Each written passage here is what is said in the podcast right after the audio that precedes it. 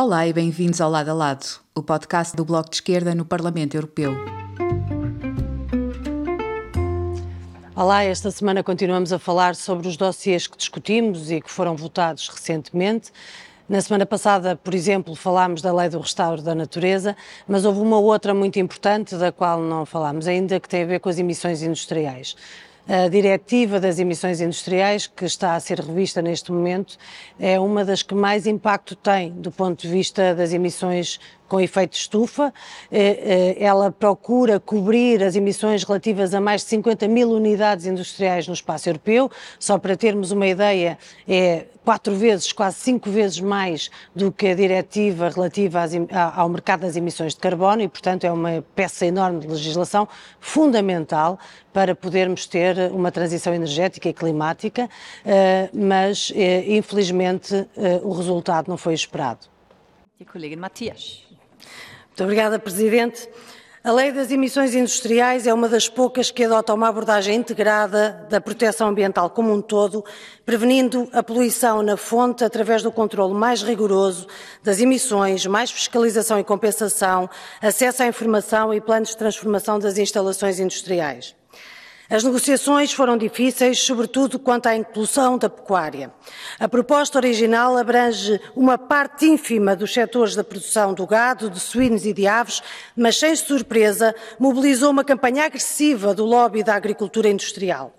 A proposta que vamos votar é, por isso, mais fraca do que o deveria ser. Ainda assim, temos a obrigação de aprová-la. Revisão de licenças, aumento de penalizações, mais rigor na poluição da água e das incineradoras de resíduos, inclusão da exploração e produção de combustíveis fósseis, descarbonização, evitando a perda de biodiversidade e prevenindo acidentes de trabalho, proteção dos pequenos agricultores, são alguns dos motivos. Esperamos, por isso, que o agronegócio e a direita não destruam esta proposta no voto da manhã. Muito obrigada. Quando chegámos a plenário, tínhamos ainda a expectativa de poder ter uma proposta diretiva que cobrisse setores tão fundamentais como o da agricultura, mas em particular o da pecuária.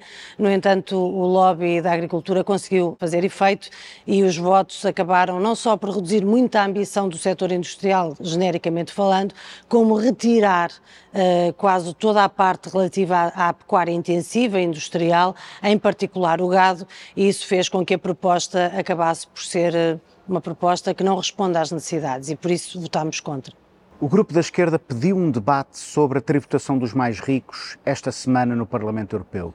Esse debate inscreve-se não apenas na identificação de uma tendência de longo prazo para uma distribuição cada vez mais desigual do rendimento, mas também para uma distribuição mais desigual da tributação sobre o rendimento. Além disso, sabemos que a atual crise tem contribuído para agravar essas desigualdades, porque o efeito da inflação tem-se feito sentir, sobretudo, sobre os rendimentos do trabalho e a inflação tem sido movida pela, uh, pelo aumento das margens, pelo aumento dos lucros das grandes empresas, nomeadamente nos setores oligopolísticos. E, portanto, o Bloco quis participar neste movimento e neste debate para pôr a redistribuição dos rendimentos na ordem do dia na União Europeia. É, facoltà ora di intervenire l'onorevole Gusmao. Obrigado, Presidente. Ao longo de décadas, as políticas económicas liberais conseguiram operar uma extraordinária transferência dos rendimentos do trabalho para os rendimentos do capital. Nesse mesmo período, segundo o FMI, a tributação fez o mesmo caminho, cada vez mais suave sobre os rendimentos de capital, cada vez mais pesada sobre os rendimentos do trabalho. E hoje, os ultramilionários deste planeta pavoneiam fortunas absolutamente obscenas, anunciam as suas viagens turísticas ao espaço, ao mesmo tempo que aqui na União Europeia milhões de cidadãos vivem, vivem na mais abjeta pobreza. E agora ainda temos que ouvir partidos de direita vindos de países onde há dois milhões de pobres queixarem-se da perseguição e da discriminação que é movida contra os ricos. Que descaramento! Se há quem cria riqueza e quem cria riqueza é quem trabalha, está na hora de dar aos trabalhadores uma parte maior daquilo que produziram. Depois de um ano e meio de trabalhos, tivemos também a votação do relatório da Comissão Especial eh, dedicada à Covid-19 Tínhamos várias áreas de intervenção, foi um trabalho muito intensivo, com muitas audições, eh, com muito trabalho de pesquisa eh, para tentar cobrir e fazer uma avaliação da forma como responderam os países, mas também a União Europeia no contexto da pandemia eh, da Covid-19 e chegou ao fim esse trabalho, infelizmente com lacunas muito significativas nas áreas da proteção social e laboral, mas também com um silêncio atroz em relação às questões da propriedade intelectual e das vacinas que nós percebemos que foi um negócio feito com as farmacêuticas, mas pouco interessado em ter um acesso livre e uh, igualitário às, às, vacinas um pouco por todo o mundo, uh, mas, uh, enfim, os trabalhos chegaram ao fim, algumas dimensões ficaram no relatório são importantes. Eh, não creio que tenhamos, contudo, tocado nos setores mais fundamentais, eh, que seria a proteção de quem trabalha,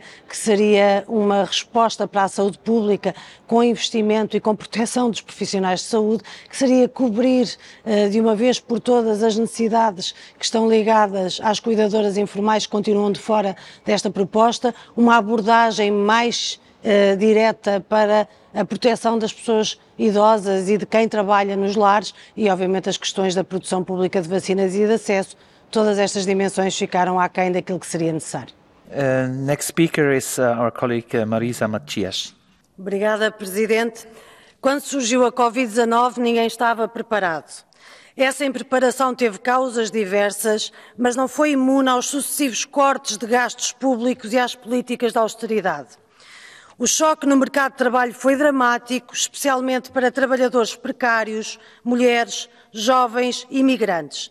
E esse choque não é imune aos anos de políticas de desproteção laboral.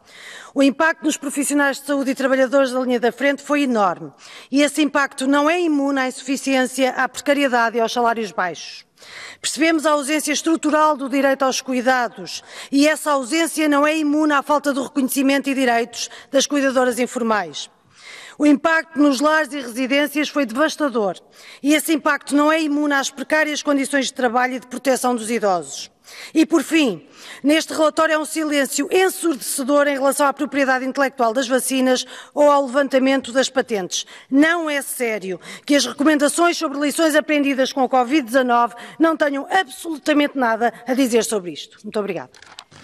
Já esta semana tivemos um voto muito importante e uma discussão também importante. O voto foi relativo ao mercado da eletricidade.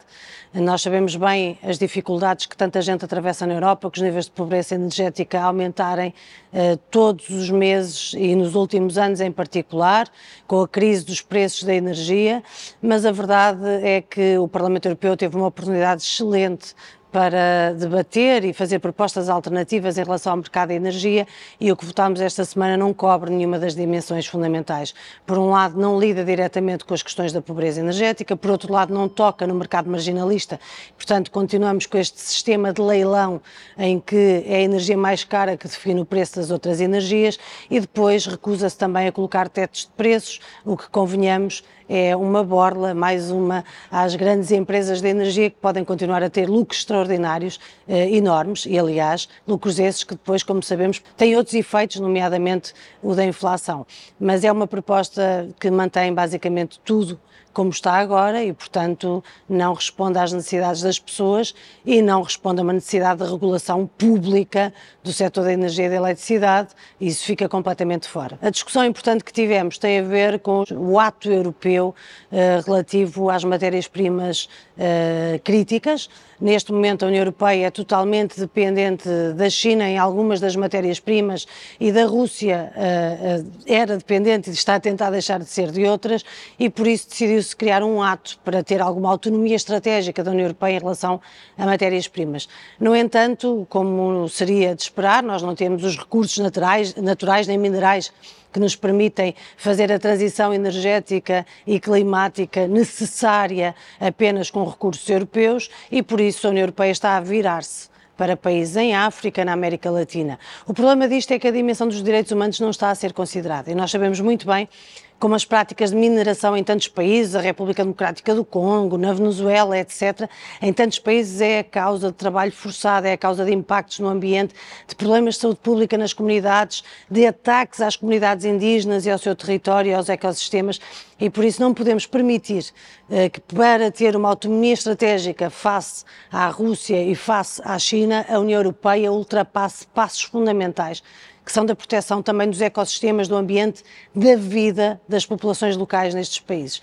E por isso reivindicamos uma intervenção responsável e que tenha em linha de conta também as necessidades das populações dos países terceiros e que não seja apenas uma corrida às matérias-primas para as termos o mais depressa possível, mas sem salvaguarda nenhuma.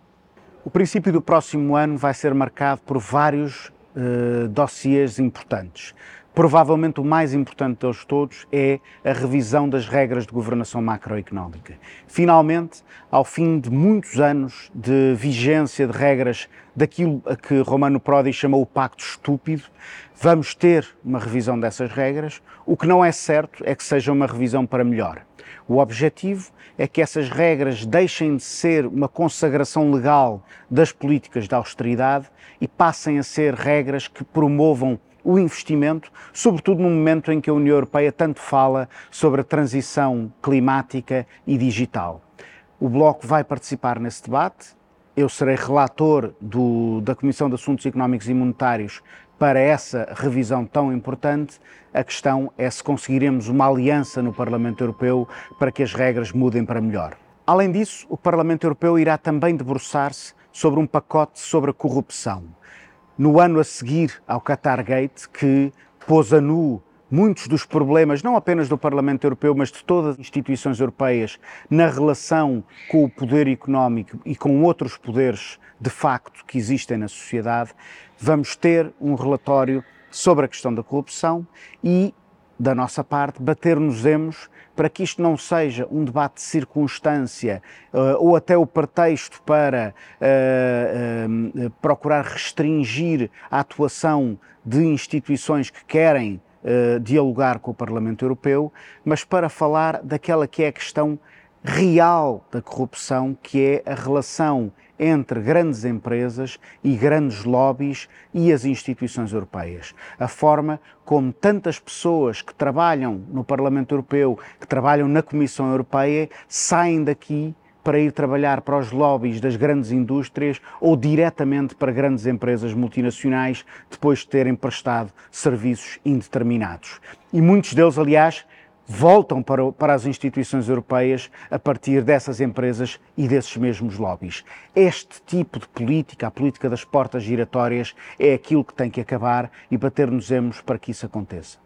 Finalmente, vamos ter também um relatório sobre a implementação da estratégia contra a discriminação da comunidade LGBT. Esta é uma questão que está a ser particularmente aguda em alguns países que estão a aprovar legislação e políticas concretas de perseguição à comunidade LGBT, mas é um relatório que visa também ilustrar aquilo que de bom também está a acontecer noutros países da União Europeia, em que os direitos desta comunidade estão a ser protegidos e estão a ser construídos e implementados sem que daí advenham todos os grandes riscos que a direita e a extrema-direita um, apontam para a consagração desses direitos. E, portanto, o que nós queremos fazer é, a partir de um balanço sobre a estratégia para a comunidade LGBT, fazer o debate sobre esses direitos e sobre a sua implementação. Em setembro, as nossas lutas continuam. Até lá, boas férias. Agora, nas próximas semanas, teremos uma pausa uh, e, por isso, voltamos a encontrar-nos em setembro nos trabalhos das comissões parlamentares e do plenário. Para quem puder, espero que tenham boas férias.